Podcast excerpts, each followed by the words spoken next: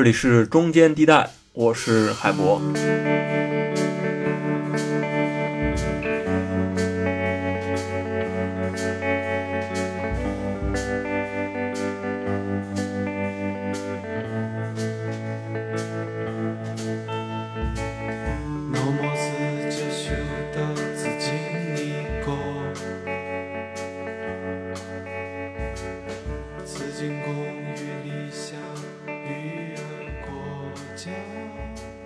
这期呢，我们来聊一个比较硬核的话题啊，其实算一个我们之后节目的一个背景介绍。那之前呢，我们聊城市化、土地问题、农村话题，其实都和它有关系。那就是题目里说的这个一九九四年推出的分税制改革。那理解今天中国的治理问题的起点呢，其实不只是十一届三中全会，因为只谈改革开放呢，其实还是粗了一些。一个更重要的窗口或者是切面吧。应该就是分税制改革。毫不夸张地说啊，分税制改革其实是进一步促进了现今的中央跟地方之间的关系，就是所谓的这个央地关系啊，也直接影响了当今的政府跟企业之间的一个关系。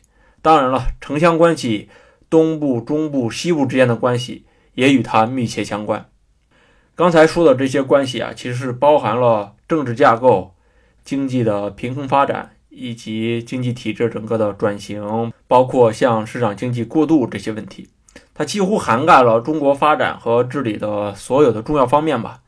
表面上看，这几个关系呢，其实都关联不大，但其实呢，这些关系的形成走向，都和政府的制度架构是紧密相关的。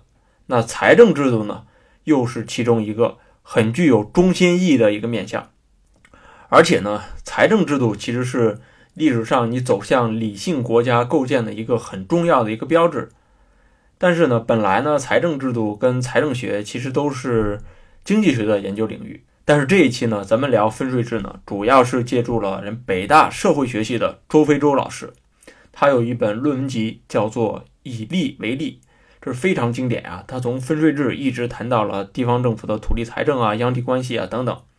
后来学界呢，还把周飞舟、周雪光、周黎安。并称为社会学的三周，他们其实都是做这个国家治理的，特别是中央跟地方关系闻名的吧。咱们后面呢可以单独聊聊这个话题。那说回分税制改革啊，其实九四年的那一次改革呢，是距离今天最近的一次大范围的财税改革，它可以说是塑造了当今中国现实发展与治理啊。我这毫不夸张的说啊，我这说完之后，大家可能就有这么一个理解了。为什么我们的题目里会有我们的房子呢？大家听完之后就会有一个大概的了解吧。好，咱们就来具体说一说。首先呢，在分税制之前，中国的财税制度是什么样的呢？简单来说就是大包干儿或者叫承包制吧。这其实就是八十年代甚至九十年代一个重要的历史语汇了。农村搞承包，那财税制呢也是大包干制度。具体来说呢，就是从一九八零年开始试行这个财政承包制，意思呢就是中央对各省级单位的财政收入包括支出进行包干儿。啊，周老师书里介绍呢，当时是中央对三十七个下辖的财政单位实行六类包干方式，那计算起来非常复杂，我们这里就不做这个详细介绍了。那其实我们可以想象一下这种包干制的复杂性，你比如说广东每年要上缴多少，每年怎么增长？这个其实还是很有计划经济色彩的，毕竟这个包干的数是提前算出来的嘛。那剩下的部分呢，就是地方留着自己用了。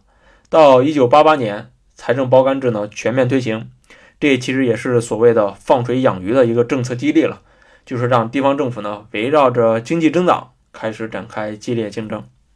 那有一个很明显的变化是啊，包干制的推出其实是大大激励了地方政府发展地方企业的。尤其是乡镇企业的积极性，那一个很重要的原因就是乡镇企业它是隶属于地方政府管辖的，所以呢，乡镇企业的税收不但几乎落入到地方政府之手，而且呢，乡镇企业更加倾向于将税收缩水，向地方政府交纳企业上缴利润，它作为政府可以自由支配、不受这个预算约束的一些额外的收入，那政府就可以修修路啊，那个搞搞基建啊，对不对？那手上有钱总比没钱好吧？那这一定程度上也解释了乡镇企业为什么在八零年代到九零年代初它是如火如荼。其实乡镇企业的兴衰和地方政府跟中央之间的关系是密切相关的，而这个起了巨大关联性的，其实就是财税体制。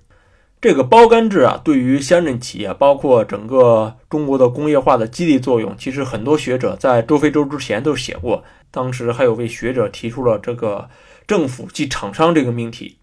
但是经过十几年大包干之后呢，中央政府发现自身的经济调控和行政能力在下降，国家能力被严重削弱了，因为中央收上来的钱是比较少的嘛，而且呢。八十年代还发生过中央通过这个设立基金向地方政府借钱的事儿，这就成了分税制改革的一个很重要的原因。中央呢要加强自己的国家能力。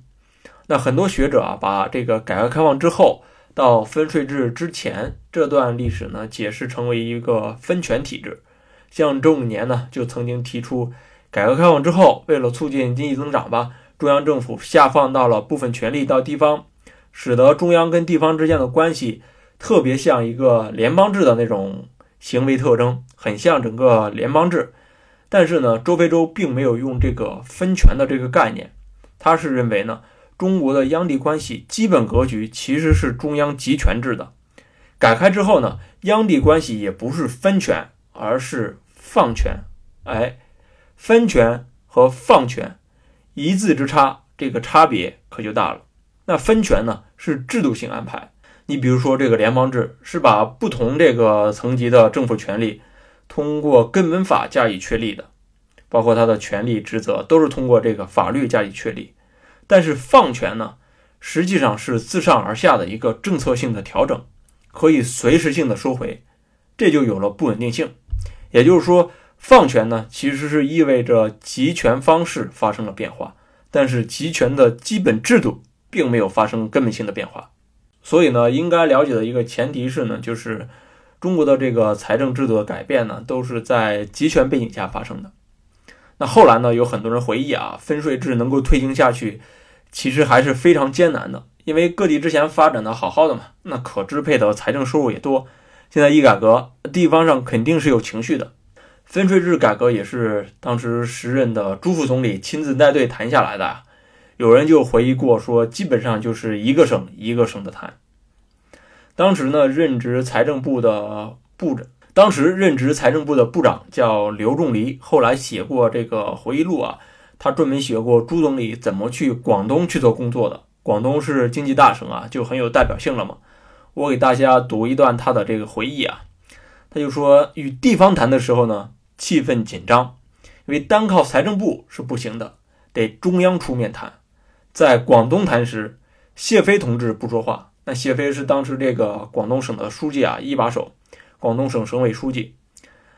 其他同志呢，说一条，朱总理立即驳回去。当时有个省委常委、组织部长就说：“朱总理啊，你这样说，我们没法谈了。您是总理，我们没法说什么。”朱总理就说。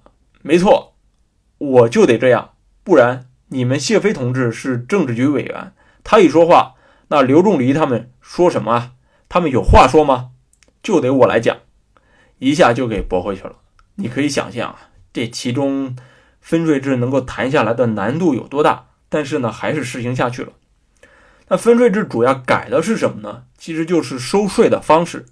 那分税制把税种呢分成了中央税、地方税和共享税三大类，其中呢各税种中规模最大的呢是企业增值税，被划为了共享税，其中呢中央占百分之七十五，地方占百分之二十五。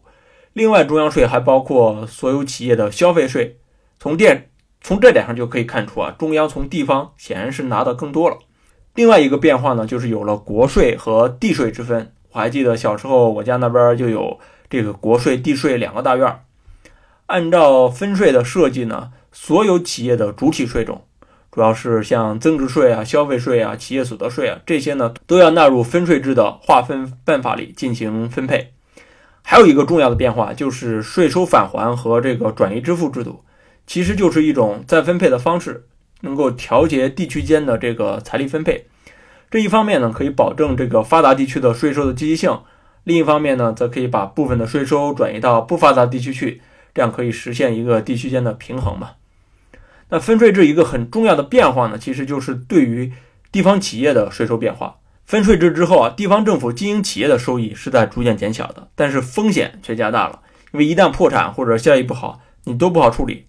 而且呢，增值税是由垂直管理托于地方政府的国税系统来进行征收的，这就使得地方政府之前为了保护地方企业做的各种优惠政策通通失效了。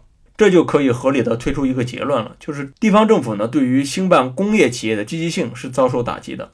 这也就解释了到九十年代中后期吧，乡镇企业纷纷的改制倒闭，形成了一个高潮。可以说呀，改革开放初期的一个代名词“乡镇企业”。在很短的一段时间里就全军覆没了。当然了，作为学术文章呢，周飞舟肯定是没有直接去问各地的主政者、各地的市长、各地的县长他们的真实想法的。但是有这个实际现实摆在面前，去不去问已经不重要了。本来呢，乡镇企业一度是经济学界研究的一个热点啊。经济学界呢，往往讨论的都是一个产权的问题。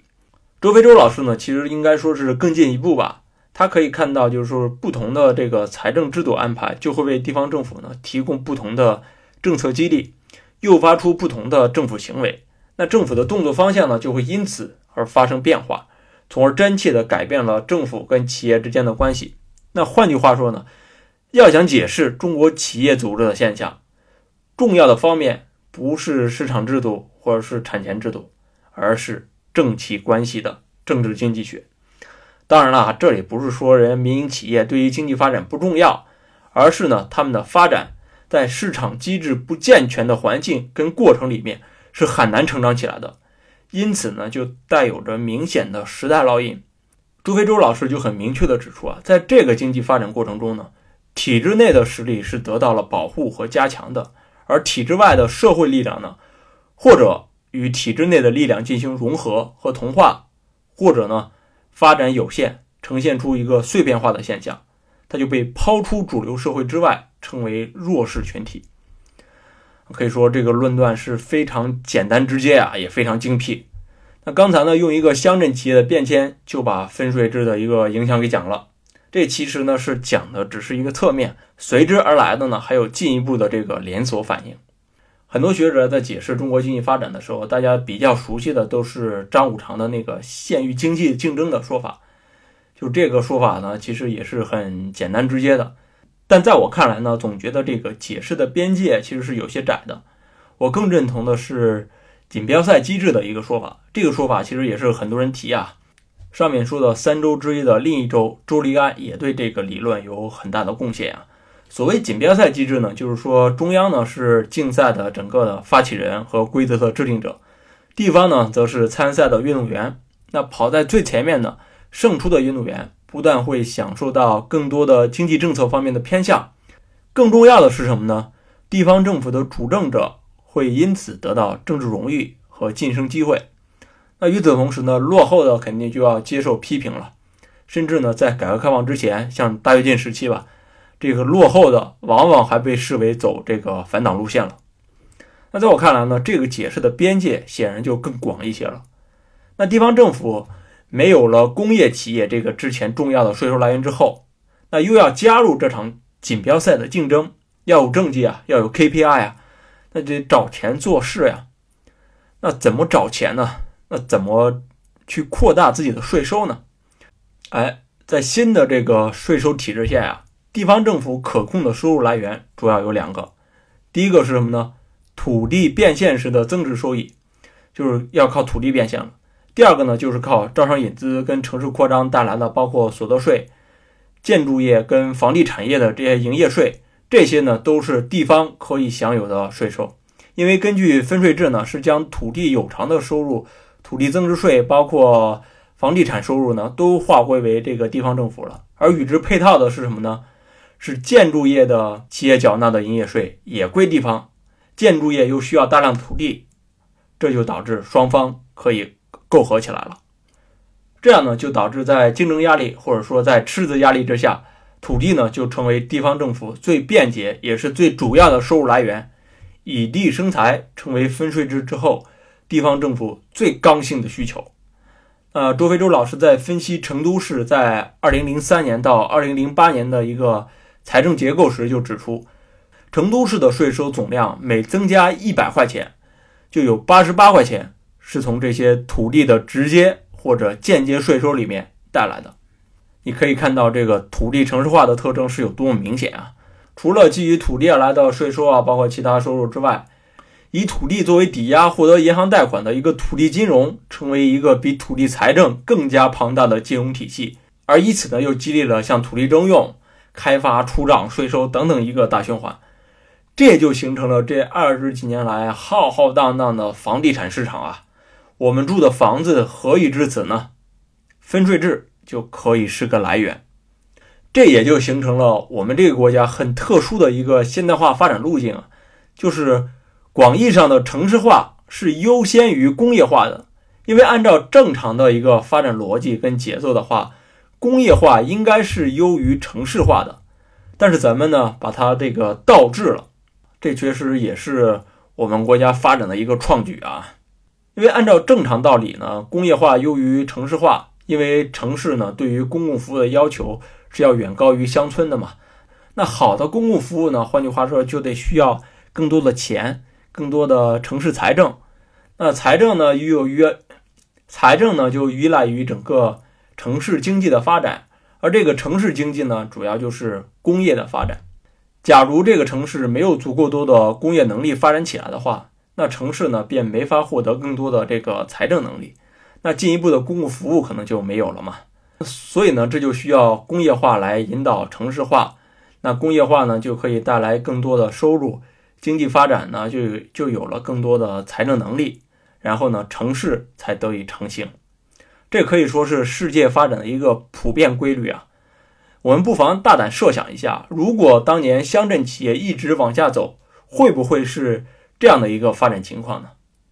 就是一个更为普世的发展情况。但是历史是没有想象的，因为改革就造就了当下的现实嘛。改革就造成了我们今天城市化优于工业化的一个现状。当然了，这里并不是说人家东部地区的地方政府不再是热衷于发展企业，因为工业化呢始终都是城市化的一个基础力量。没有迅速增加的企业投资，就不可能有大规模的圈地跟城市化建设。所以呢，招商引资一直都是地方政府的一个工作重点。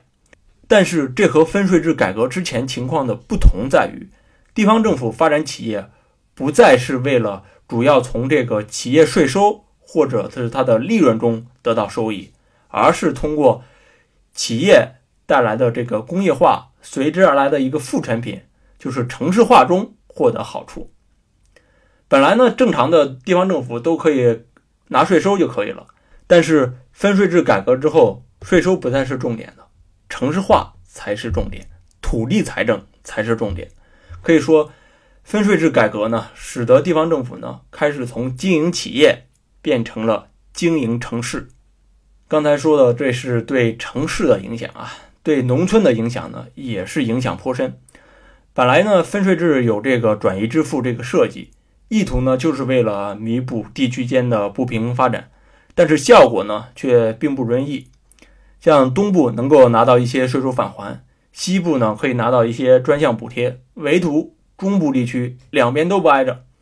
反而呢，像中部地区本来就缺乏一些财政创收能力，加上县乡政府作为最低级别的这个财政呢，上面都给分没了，所以呢，他们其实更愿意征收那些不参与上级税收分享的税种。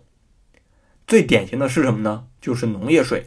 所以呢，县乡财政呢，在分税制之后呢，就对农村是各种税费征收，使得农民的负担就变得非常重了。这就有了我们之前节目曾经提到李昌平的那封上书了：“农民真穷，农民真苦，农业真危险”，成为农村问题、三农问题一个大背景。这也就是为什么这种声音呢，会在湖北这样一个中部地区被率先喊出来，因为中部地区的农村在九十年代末的负担还是。非常非常重的，就用周飞舟老师在他的这个分税制十年里写的这个话做个小结吧。他说，分税制在集中企业收入的同时呢，将地方政府的关注重点驱赶到了另外一些领域，即农民负担和城市化。当然了，这也可以说成是地方政府在现行分税制度安排下主动寻求的一些行为模式。这期呢，我们就先到这里吧。下一期呢，我们继续来聊聊分税制这个财税制度如何塑造中央跟地方关系的。又是怎样诱发两者之间互动的？因为这可以说是中国国家治理一个核心线索了。行，那我们就下期见。